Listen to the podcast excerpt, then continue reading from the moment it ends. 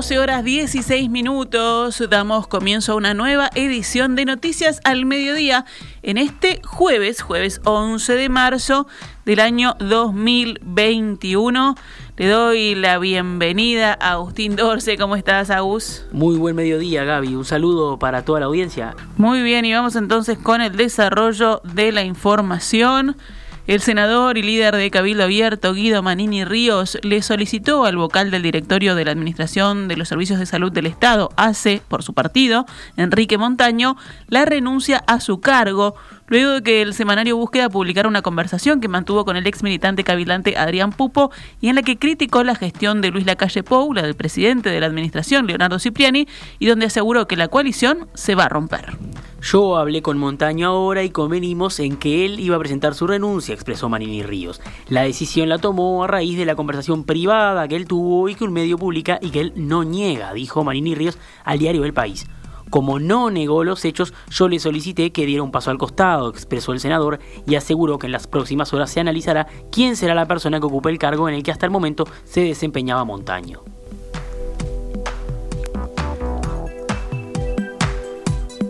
Hace un, hace un ratito nada más, Montaño escribía a través de su cuenta de Twitter lo siguiente, a partir del día de la fecha, en virtud de la publicación de mis declaraciones en la prensa, he tomado la decisión de dar un paso al costado. Si bien son mis opiniones personales, fueron grabadas de forma ilegal en una reunión personal y privada. En el orden de no afectar el relacionamiento que existe en la coalición con Cabildo Abierto, presenté mi renuncia para no afectar al partido ni a la coalición con mis opiniones.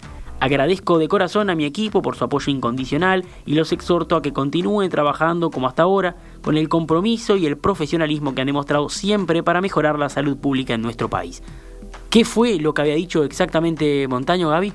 Bueno, el vocal del directorio de la Administración de los Servicios de Salud del Estado por Cabildo Abierto expresó que la coalición de gobierno se va a romper y se va a romper fea, aseguró. Cuando se corte se va a cortar fea, eso aseveró durante una conversación, como decíamos, con el ex militante cabilante Adrián Pupo, publicada hoy por el semanario Búsqueda.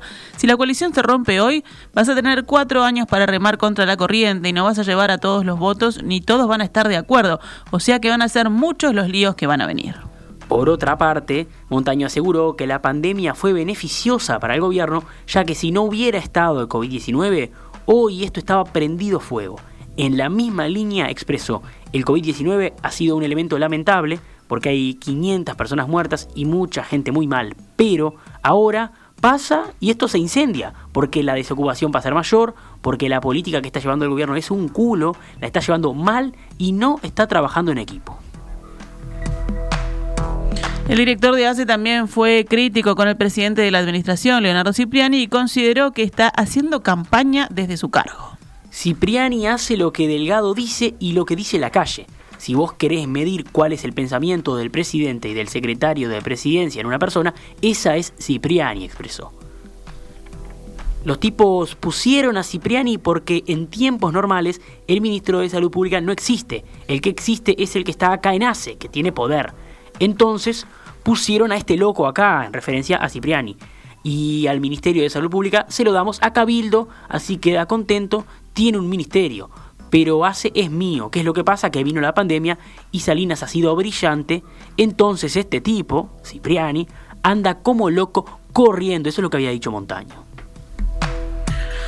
Vamos con el panorama de la emergencia sanitaria. El ministro de Salud Pública, Daniel Salinas, cree que en la primavera Uruguay estará más o menos seguro en la pandemia de COVID-19 porque en ese momento habrá una gran cantidad de inmunizados. El jerarca brindó una entrevista a Búsqueda en la que imaginó cómo se proyecta la próxima temporada de verano. Si nosotros nos preparamos bien y estamos todos inmunizados y además muy probablemente va a existir un pasaporte sanitario, vamos a estar en condiciones de abrir antes, señaló, sobre la apertura de fronteras y la llegada de turistas. En ese sentido, afirmó que hay una avidez por un destino turístico seguro y cuando los turistas lleguen a Uruguay habrá inmunidad de rebaño. Tenemos que motivar a los intendentes de Rocha, de Canelones, de Montevideo, de Maldonado, de Colonia, el turismo termal. Si logramos trabajar bien ese aspecto, vamos a tener una gran afluencia y antes de tiempo, indicó. Contrario a las estimaciones de la Organización Mundial de la Salud e informes que vaticinan que la inmunidad de rebaño se alcanzará en 2022, Salinas se mostró positivo.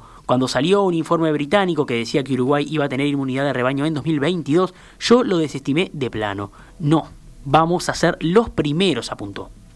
Bueno, y hay novedades también sobre la vacuna. En, esta, em, en esta nota que le decía búsqueda, Salinas se refirió a la llegada de las vacunas del fondo COVAX, confirmó que el gobierno ya pagó la primera remesa y en cinco semanas llegarán las dosis. Además, se continuó analizando la posibilidad de recurrir a la vacuna Sputnik B. Pero hoy también dio otras novedades. Otras novedades porque el ministro de Salud Pública informó que la vacuna Coronavac será aplicada a personas de entre 60 y 70 años, luego que la Comisión Nacional Asesora de Vacunaciones lo habilitara. En entrevista con Desayunos Informales de Canal 12, dijo que esto nuclea a unas a unas 330.000 personas, si bien ahora falta la autorización del Ministerio se está encaminando hacia ese lugar porque no hay tiempo que perder. Esto, esta inmunización se va a llevar adelante con las dosis de Coronavac que van a llegar la semana que viene, puntualmente el día 15 de marzo. Exactamente. Y recordemos que llegó anoche a nuestro país el primer lote de vacunas de los laboratorios Pfizer BioNTech, que serán utilizadas para inmunizar al personal de la salud a partir de mañana viernes. Las 50.000 dosis arribaron a la hora 20.35 a Carrasco en un vuelo de Lufthansa proveniente de Alemania con una parada técnica en Brasil. Este cargamento es el primero de ocho que irán arribando hasta el 26 de abril. En las próximas tres semanas vendrán en lotes de 50.000 dosis y en las cuatro semanas siguientes las entregas serán de 60.000. El total es de 2 millones, aunque para la otra mitad aún no se conocen las fechas. Hasta ahora han sido vacunados 148.000 personas, en números redondos, ¿verdad? Todas ellas con la Coronavac China. Para hoy eh, estaban agendadas 18.000 personas más y a partir de mañana otras 29.000. La Asociación de Funcionarios de la Universidad de la República ocupó las instalaciones de la Facultad de Derecho, donde funciona el rectorado, en reclamo a un contralor al protocolo por COVID-19. En medio de la actual pandemia y a pesar de todos los esfuerzos realizados por nuestro sindicato en las instancias de negociación colectiva, no hemos logrado que las actuales autoridades de la ODELAR acepten crear un ámbito central bipartito de control de las condiciones de salud en la institución incluyendo los protocolos de prevención de COVID, señalaron los funcionarios en un comunicado. Estos ámbitos centrales existen en casi todos los organismos públicos, incluyendo los de la propia Administración Nacional de Educación Pública, pero la universidad se niega a crearlos, aun cuando el decreto 291-007 obliga a crear estas instancias, sostienen. Mantendrán la ocupación el día de hoy hasta la hora 14. Bueno, y si hablamos de cuál es la situación de Uruguay, si hablamos de las cifras, nuevos récords de casos activos de COVID-19 y de tasa de positividad fueron registrados ayer en Uruguay.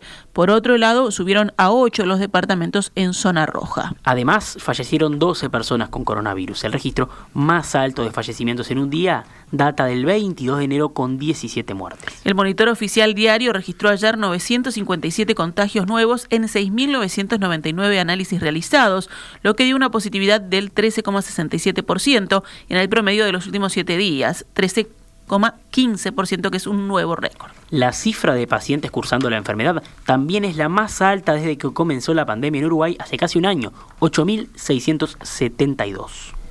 Además, continúa subiendo la cantidad de pacientes en CTI, ahora son 91. Los departamentos de Florida y Río Negro avanzaron a nivel de riesgo rojo de acuerdo al método de la Universidad de Harvard que mide el promedio diario de contagios nuevos cada 100.000 habitantes en los últimos 7 días. Uruguay como conjunto, con un P7 récord de 26,51, permanece en zona roja y con tendencia ascendente, así como 8 departamentos encabezados por Rivera con 65,26. 12 horas 25 minutos, vamos con más noticias del panorama nacional. El Poder Ejecutivo remitió al Parlamento un proyecto de ley con beneficios impositivos a las micro y pequeñas empresas, uno de los sectores que se considera más castigados económicamente por los efectos de la emergencia sanitaria. La iniciativa contempla, entre otros beneficios, reducción de aportes patronales para micro y pequeñas empresas del comercio y la industria, alivio tributario para los monotributistas y la posibilidad de refinanciar deudas con la DGI y el BPS. Uno de los objetivos que persigue este proyecto, según su propio texto de presentación, es facilitar el proceso de formalización de estas empresas a efectos de que cuenten con todos los beneficios legales que las amparan de acuerdo a la normativa vigente en nuestro país.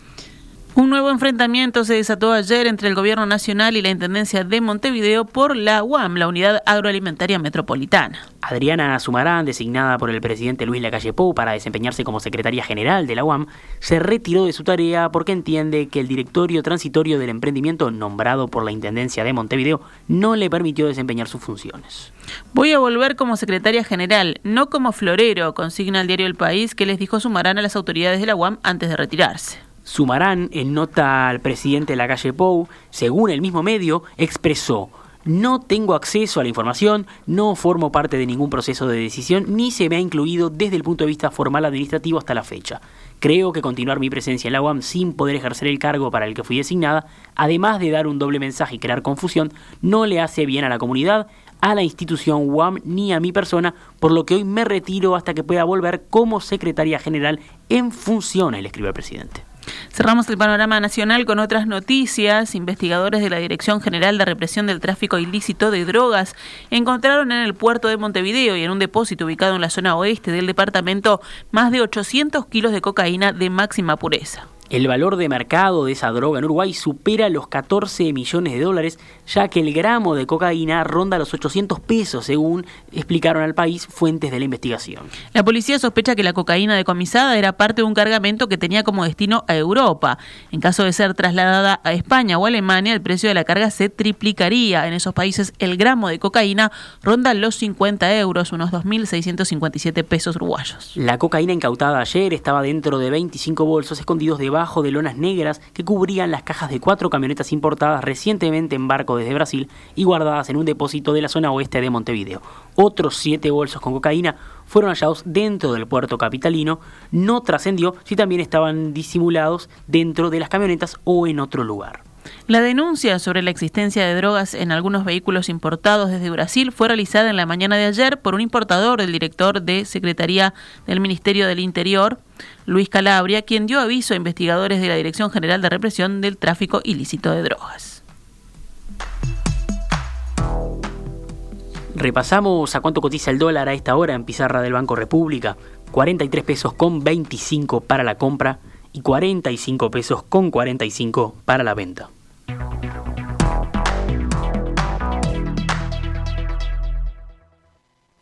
CX32 Radio Mundo, transmitiendo desde los 1170 kHz de su dial.